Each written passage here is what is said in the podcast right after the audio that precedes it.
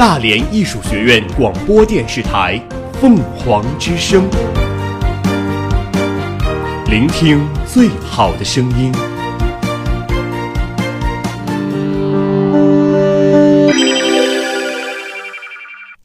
今日天气：大连晴，最低气温二十摄氏度，最高气温三十一摄氏度，南风五至六级，空气质量良。我们我们一直在行走，我们我们一直在记录。我们用简短的语言言涵盖大量的新闻资讯。凤凰早新闻，凤凰早新闻，感受传播的力量。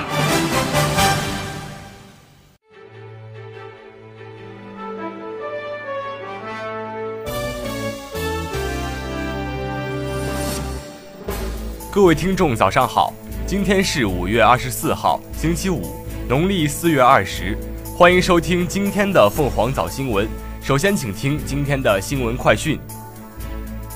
凤凰早国际，国务委员兼外交部长王毅在比什凯克出席上海合作组织外长会议期间应询对记者表示，美国动用国家力量无端打压华为这样一家中国民营企业，是典型的经济霸凌行为。王毅表示，现在美国国内有一些人不希望中国有正当的发展权利，试图阻碍中国的发展进程。一个典型的例证就是在没有任何事实依据的情况下，以莫须有的罪名动用国家力量，无端打压华为这样一家中国民营企业，这是典型的经济霸凌行为。得道者多助，失道者寡助。美方这种唯我独尊的做法不会获得国际社会的认同和支持。美国当地时间周二晚间，美国圣何塞地区法官针对联邦贸易委员会起诉高通一案作出判决，裁定高通违反反垄断法，并利用其技术优势向市场苛求过高的专利授权费用。据了解，这起案件始于2017年初，当时联邦贸易委员会起诉高通，指控后者使用不公平竞争的措施来维持其在手机芯片市场的垄断地位。英国《泰晤士报》二十三号消息，英国首相特蕾莎梅预计将于当地时间二十四号宣布辞职。英国《卫报》二十三号也称，人们普遍猜测特蕾莎梅最早可能在二十四号宣布她的离职日期。《泰晤士报》称，梅的盟友认为她将在与英国保守党一九二二年委员会主席会面后宣布辞职。斯里兰卡总统西里塞纳二十二号晚签署特别公告。宣布将全国紧急状态延长一个月。西里塞纳在特别公告中说，此次延长全国紧急状态是为了保证公共安全，维护社会秩序。南非国民议会新当选议员二十二号选举执政党非洲人国民大会，推举的候选人拉马福萨为南非总统。南非总统任期五年，按照计划，拉马福萨将于二十五号。在行政首都比勒陀利亚宣誓就职。近一段时间以来，菲律宾与加拿大之间的垃圾纠纷迟迟未能解决。在菲律宾总统杜特尔特称要将在菲的加拿大垃圾直接扔在加国领海的几小时后，加拿大环境部长急忙进行回应，不仅保证六月底前运走垃圾，还称将承担垃圾运送处置后的全部费用。据外媒报道，美国总统特朗普和财政部长努姆钦长期以来拒绝交出特朗普的个人和商业税表。当地时间五月二十一号，《华盛顿邮报》爆出的一份机密备忘录草案称，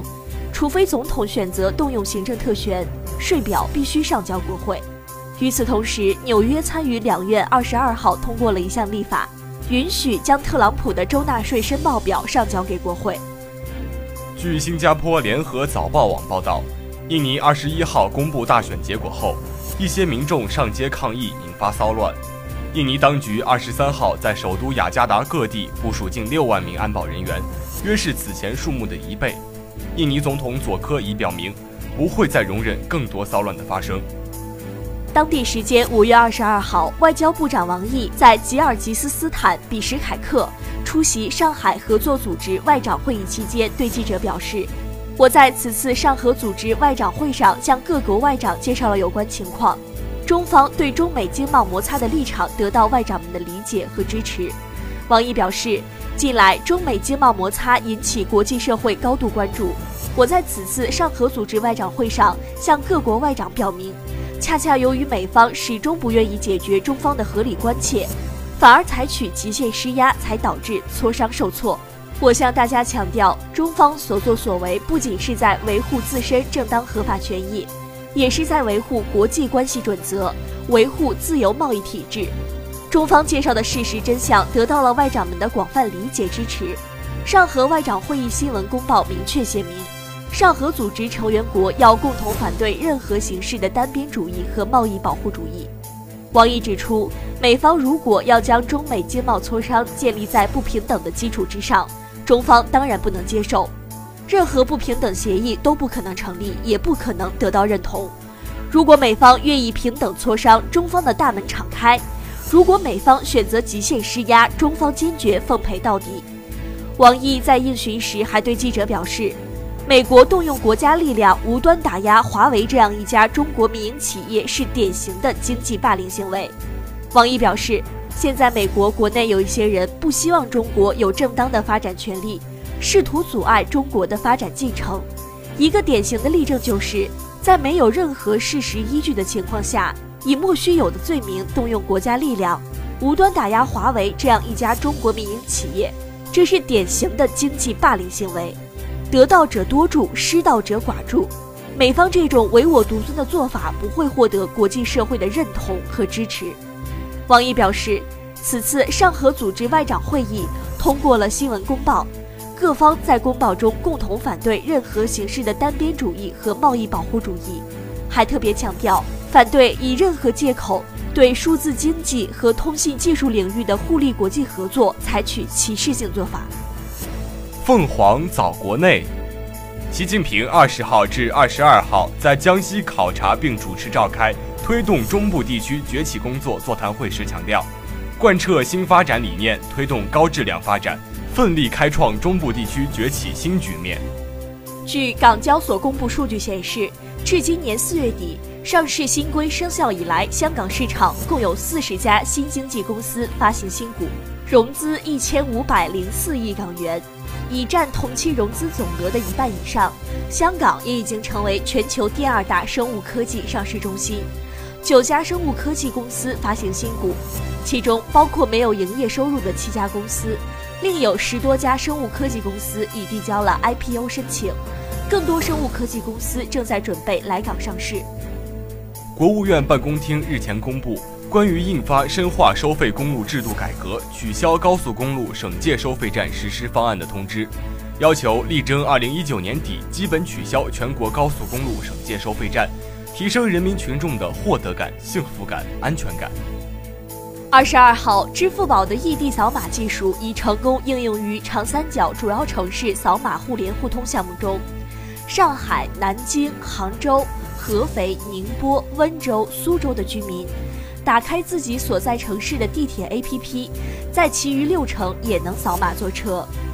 第十届中国卫星导航年会二十三号在北京召开。记者从年会上了解到，今年北斗卫星发射还将高密度展开。目前，北斗三号定位精度持续提升，中国北斗正向世界一流迈进。本届年会主题为“导航预见十年”，系统展现了十年成就，探讨发展前景。年会设置了高峰论坛、学术交流、成就博览、高端论坛等四大板块，吸引了来自国内外三千多位代表参加。中国卫星导航年会自二零一零年起每年一届，目前已成为全球最大规模、最具影响力的卫星导航交流平台之一。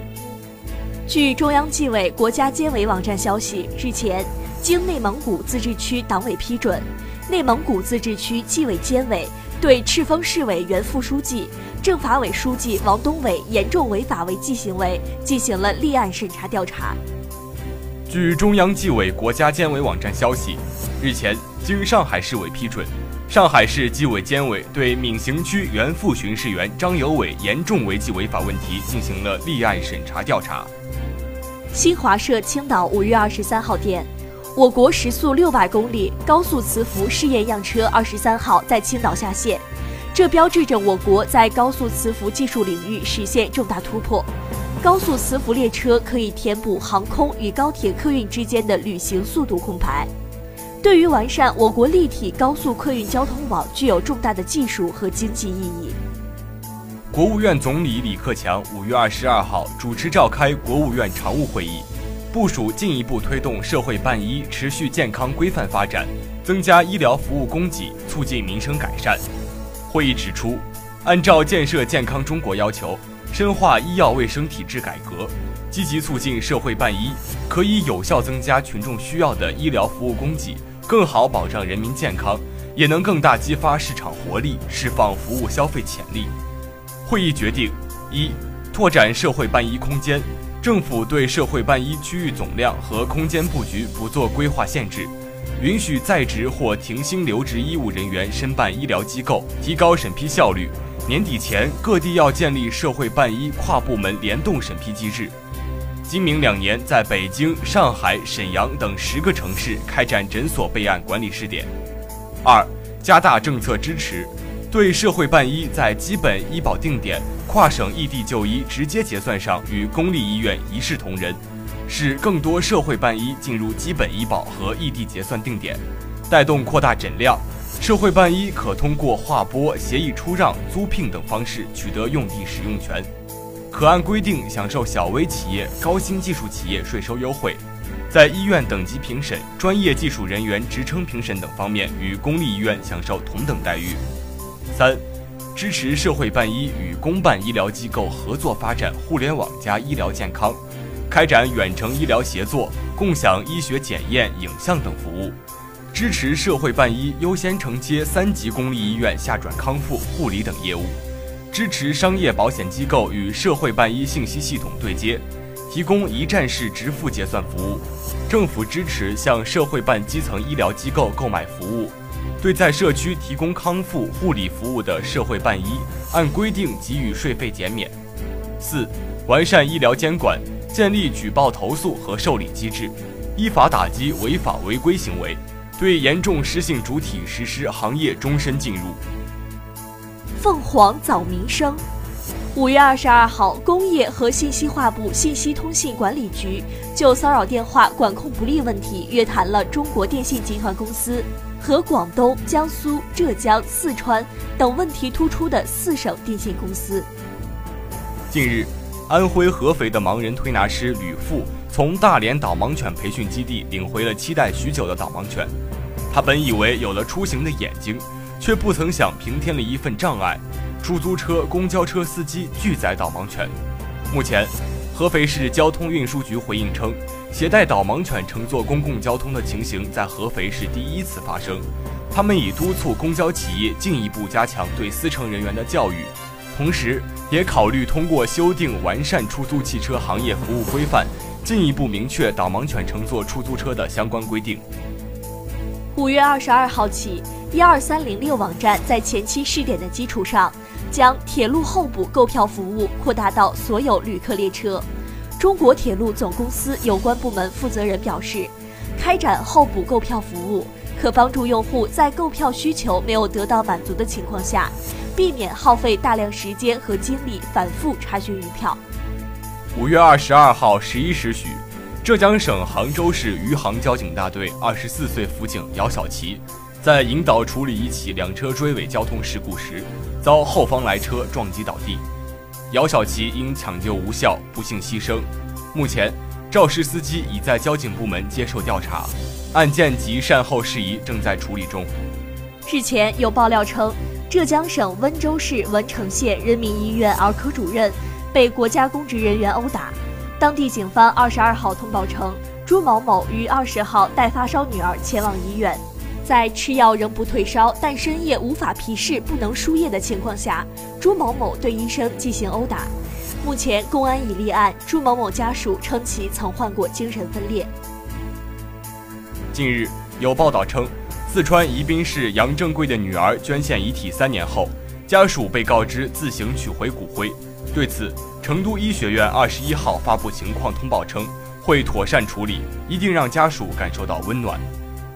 今年四十岁的王世清是山西一培训学校校长，他曾因连续八年参加高考，被网友称为“高考哥”。今年他再次报名参加高考，这也是他第九次备战高考。凤凰早天下，据新加坡联合早报报道，美国华盛顿州长五月二十一号签署新法案，正式将人类遗体化肥合法，成为全美首例。据悉，这种殡葬方式比土葬和火葬所释放的碳排量少。据报道，这项法案将于二零二零年五月生效，届时。华盛顿州居民可选择让自己的身体转化成适用于园艺的肥料，死后回归大地。据马来西亚《中国报》报道，列为极危物种的菲律宾鹰是非国国鸟，过去从未出界他国。然而，为了加强物种保护，当地时间二十二号，菲律宾环境及天然资源部与新加坡野生动物保育集团签署协议，将出借一对菲律宾鹰给新加坡玉郎飞禽公园。菲律宾鹰基金会执行长萨尔瓦多表示，这对菲律宾鹰借期十年，满期后新加坡可续借。美国对中国输美产品加征关税，对普通美国家庭将造成怎样的影响？英国 BBC 中文网替美国消费者算了一笔账。报道以运动鞋为例，分析指出，美国鞋袜经销商协会估计。高关税下，一双运动鞋的售价会从一百五十美元增加到二百零六美元，其他种类的鞋子售价也会有类似的升幅。对于一般的美国家庭来说，这是一笔不小的负担。美国一项新研究表明，不管采用何种形式，体育运动都会降低肝硬化、肝癌等肝病的死亡风险。最近，警方公布一段新型碰瓷视频。对方穿着讲究，专盯遛弯不拴绳的狗狗，发现目标后马上戏精上身，直接扑过去，假装被狗狗咬伤，提醒小心被套路，遛狗请拴绳。凤凰早校园，大连艺术学院在公众号上发布第四届大艺至臻文化创意大赛的通知。大艺至臻是属于大学生的文创品牌。第四届大艺至臻文创大赛由大艺至臻创新合作组织主办，得到大艺文化科技创意园鼎力支持。本次大赛是为了让我们青年人更好传承优秀文化，服务区域经济，用我们的文创作品为祖国七十华诞送上诚挚的祝福。大赛于二零一九年五月二十五号正式启动。获奖结果将在二零一九年十二月十八号大艺至臻颁奖盛典中揭晓。有意向的同学，请关注官方微信公众平台，我们将及时推送大赛最新动态。以上就是今天的新闻快讯，主播张静文、庞博文。下面您将听到凤凰早新闻热点转评。爱上这座校园，与大艺共同成长。爱上这座校园，与大艺共同成长。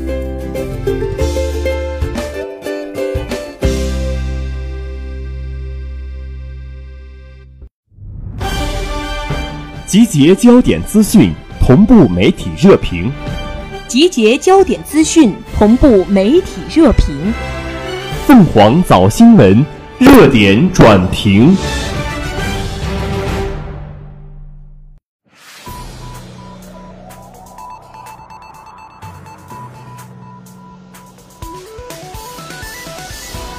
大家好，欢迎收听今天的热点转评。应对少子老龄化问题，日本拟将雇佣年龄拖延至七十岁。在二零一八年十月十六号，日本东京一处地铁站内，一位西装革履的老年人背着公文包匆匆走过。老龄化问题一直是困扰日本社会发展的难题，如今它带来的负面影响更加凸显。据日本共同社报道，当地时间五月十五号。日本政府在未来投资会议上表示，为让有意愿者可以工作到七十岁，拟规定企业需努力确保高龄人员的工作机会。虽然呢，当地媒体表示此举旨在实际上扩大工作平台，但实际上是面对现实难题的无奈之举。一方面，经济发展需要大量劳动力的支持，而青少年劳动力远远不足；另一方面，老年人的就业状况面临诸多问题。比如医疗健康、社会保障以及家庭问题等。面对劳动力人口结构的问题，除了不断增加高龄人口就业并保障其权益，似乎也没有太好的解决办法。据报道呢，日本现行法律规定，企业有义务通过废除退休制、延迟退休年龄或引进继续雇佣制度，雇佣有意愿的雇佣员直到六十五岁。日本政府有意在维持这一内容的基础上，将年龄上限提高至七十岁。此外呢，日本政府还将向二零二零年例行国会提交《高年龄者雇佣安全法》的修正案，具体内容包括实现在其他企业的再就业、自由职业合同帮助创业、向 NPO 法人等社会贡献活动提供资金等。该法案呢不设罚则，但会向积极行动的企业提供财政的援助。我们都知道，近年来由于日本少子老龄化问题突出，如何确保劳动力成为一大课题。对此呢，安倍政权提出期待实现终身不退休社会。安倍晋三在会议上称，力争修改法律，从而能让有意愿的老年人在社会上发挥经验与智慧，并强调有必要依据老年人特征准备多种选项。与会者也提出，确保工作机会很重要，有必要留意老年人的个体差异很大等意见。一个国家的人口结构在很大程度上决定了其发展潜力。依靠人口红利，日本在上世纪七八十年代创造了辉煌的经济成就，用了不到半个世纪的时间，就从二战后的废墟之上建立了一个发达国家的社会。这固然与资本援助、科技力量、合理政策有关，但也绝对离不开优质人口结构的支持。反观当下，长期的经济增长缓慢，让日本从昔日的世界第二变成了低欲望社会，这同样与人口老龄化密不可分。其实，像日本这类发达国家，普遍都有老龄化的问题。这些国家已经幸运地赶在人口老龄化之前完成了现代化，实现了从后发国家到发达国家的华丽转型。如果没有完成现代化，就出现严重的老龄化，则很有可能带来未富先老和中产国家陷阱的困境。当然，即便排除经济发展的因素，从日本的现状看，如何进一步保护这些老年就业者的合理权益，也是一个不小的挑战。日本呢，从很多年前就看到了其中的问题，并做出了一些制度和法规上的调整。日本在一九八六年颁布的长寿社会对策大纲，一九八九年颁布的老年人保障福祉推进十年战略，和一九九五年制定的高龄社会对策大纲。都从劳动保障的角度给予了老年人就业人口更多福祉与照顾，而且日本法规从经济上给予老年就业人口更多鼓励。在二零一三年制定了继续雇佣制度，要求企业有义务保证老年人就业，废除对招聘年龄的限制。政府对雇佣高龄者的企业或公司发给继续雇佣奖金。相比制度和法规上的调整，社会观念的变化更加引人注目。如今，日本老年人在金融、教育、文化等多个领域仍占据着较高的话语权地位，社会不同阶层之间的流动性越来越弱，这些都是老龄化社会的重要特征。要走出老龄化和低生育的困境，不是一朝一夕能够改变。日本面对的现实难题，也值得其他即将步入老龄化时代的国家引以为戒。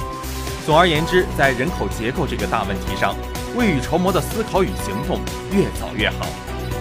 好了，以上就是今天凤凰早新闻的全部内容。我是主播吕兆一。如果您想了解更多的新闻资讯，请在蜻蜓 FM 上搜索“大连艺术学院”，可以同步收听我们的节目。我们下期再见。